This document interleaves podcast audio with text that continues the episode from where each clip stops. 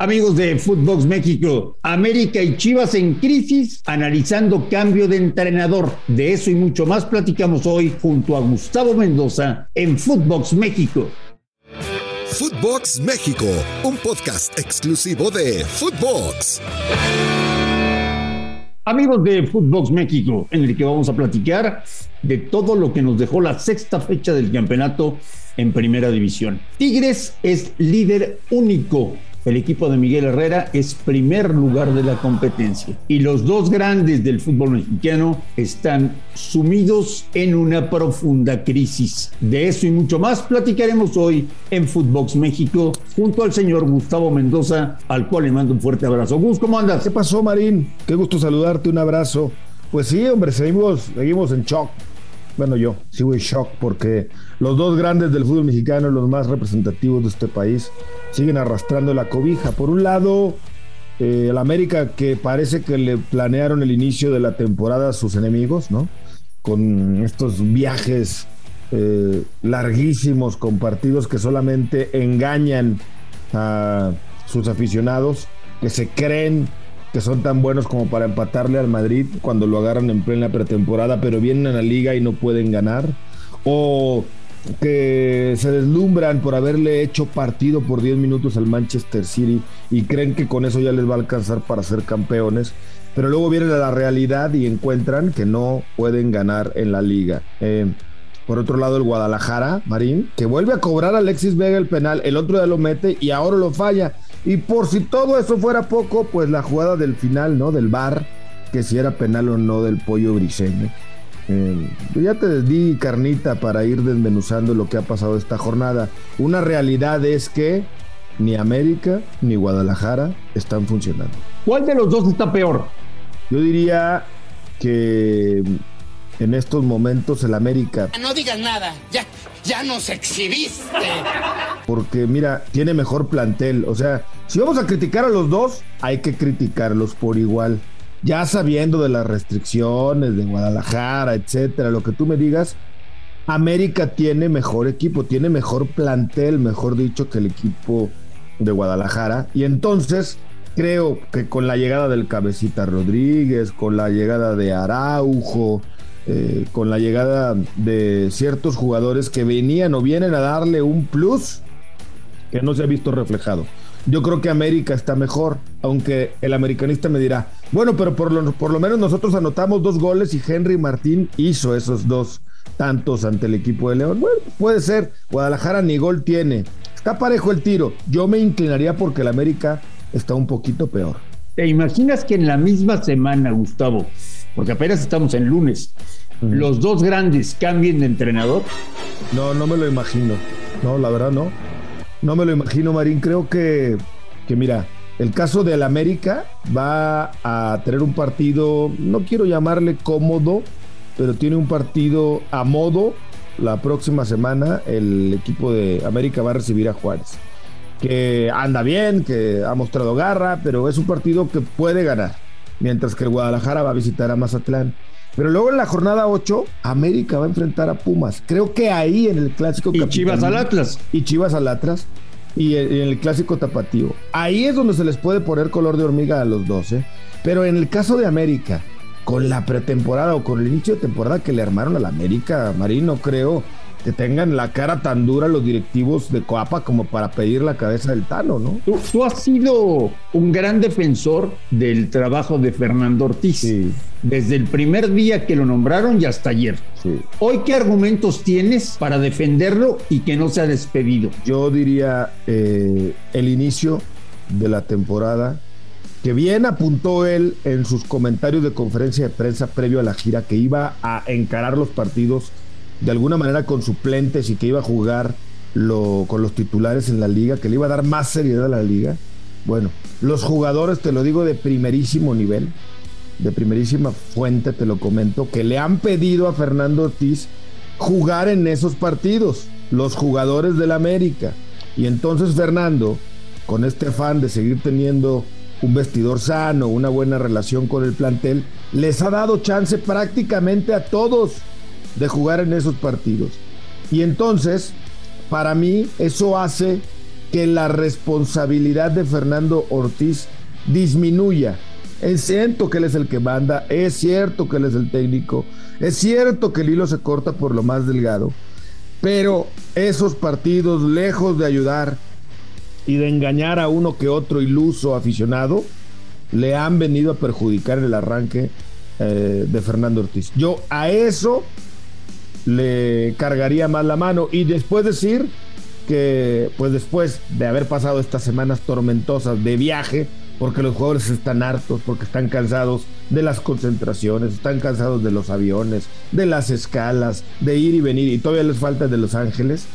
Después de esto, creo que América podrá encontrar su ritmo y su regularidad. Sería una locura para mí hoy pensar en dejar ir a Fernando Ortiz. Fíjate, Gustavo, que ¿quién lo iba a decir? En la más profunda crisis de su historia del Club Deportivo Guadalajara, después de seis jornadas volteas a la tabla y Chivas está mejor ubicado que el América en la tabla. Sí tiene un punto más, sí, sí, es una realidad. Los, los empatitos al Guadalajara le han servido, ¿no? Empata con Pachuca, empata con Querétaro el otro día que también mereció perder, eh, empata con León a cero, ¿no? Eh, empata con el Santos, pierde con el San Luis en casa, pero también empata con Juárez. Eh, yo creo que, que a producto de empates y todo lo que tú me digas, eh, es que Guadalajara está mejor. Oye, Marín, pero el funcionamiento de Chivas a mí me preocupa más. O sea, no tiene gol, no encuentra gol y todavía tu mejor hombre, Alexis Vega, entra y falla el penal. Entra de cambio Ormeño, lo abuchea la gente. Sale Alexis Vega, lo abuchea la gente.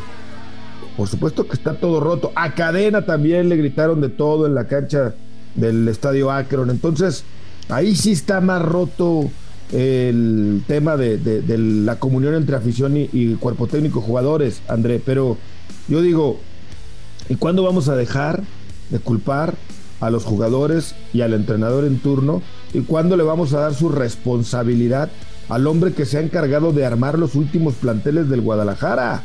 Ahí Ricardo Peláez es el principal responsable de la crisis en Guadalajara y que está escondido, escondido, escondido. El, el sábado. Ahorita no habla, ¿verdad? El sábado ¿Sí? me decía en la última palabra Rafa Márquez Lugo, sí. que jugó sí. en Chivas, eh, que fue goleador de Chivas y que le tomó mucho cariño a la institución y que la conoce perfectamente. Me dijo textual: es hora de que Amauri venda al equipo. ¿Estás de acuerdo? Mm, yo no creo que sea del todo la culpa. A ver, que venda al equipo. Está bien. ¿Y a quién? ¿A los de año? a los de año.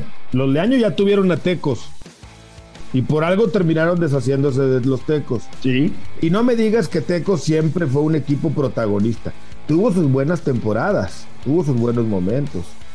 Yo creo que después de tanto año, o de estos primeros años, post Jorge Vergara, a Mauri está aprendiendo a la mala. Confió en un tipo que se vende como un sol, como la luz que ilumina a los equipos de fútbol y no le ha cumplido ese responsable. Él está aprendiendo, hablo de Amauri, debe de tomar otro tipo de decisiones, pero definitivamente a mí me parece que no debe de vender todavía al Guadalajara, porque además es el legado que le dejó su padre, María. Otra de las polémicas del fin de semana.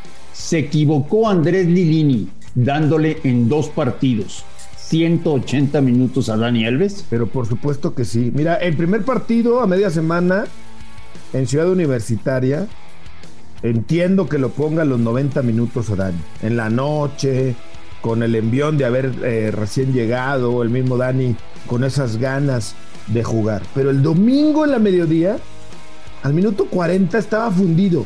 Fundido Dani Alves. En el segundo tiempo no tocó la pelota. Creo que le, respetó demasiado la jerarquía a Dani Alves, Andrés Milini, y lo debió haber sacado del terreno de juego.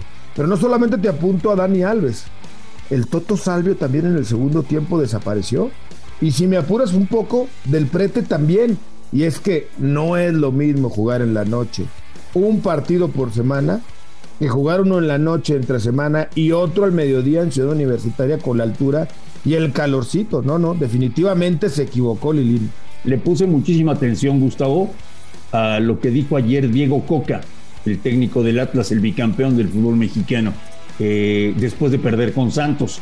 Literal, es el primer técnico de primera división que dice los jugadores están reventados, no nos dieron descanso, no pudimos hacer pretemporada, están agotados los futbolistas, los calendarios están mal hechos. Tiene toda la razón y mira que te lo está diciendo el técnico bicampeón y le echa valor, ¿eh? Porque sin duda uno de los encargados en manejar los hilos de los calendarios y que tiene muchísimo peso en la mesa para ese tipo de opiniones es su jefe. Y entonces le echa valor, tiene toda la razón. Alguno podrá pensar que es un pretexto, pero para nada. O sea, lo hicieron jugar todavía la Superliga o la no sé qué contra el Cruz Azul, sin partidos de pretemporada, sin una pretemporada en forma, mejor dicho. Y, y, estoy totalmente de acuerdo. Se nota que físicamente el equipo rojinegro está muy lejos de ese tono. Olvídate de, de lo futbolístico.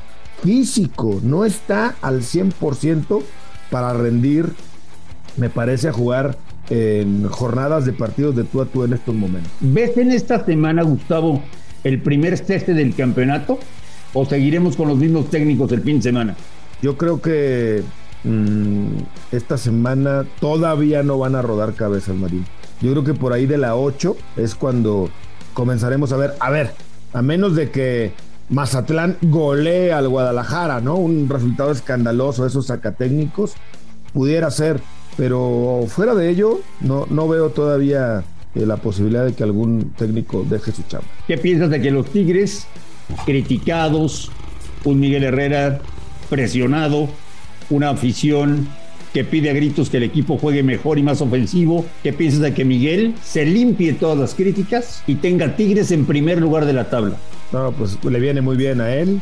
Eh, por supuesto que la gente eh, a lo mejor piensa, o desde la llegada de Miguel, eh, todo mundo nos imaginamos que Tigres iba a jugar de otra manera, que iba a estar en otro tono futbolístico, que iba a ser espectacular siempre, que iba a arrasar con todos los rivales. Y bueno, la realidad es que apenas le gana al Querétaro el otro día, le hace gol el equipo de los Gallos en su estadio.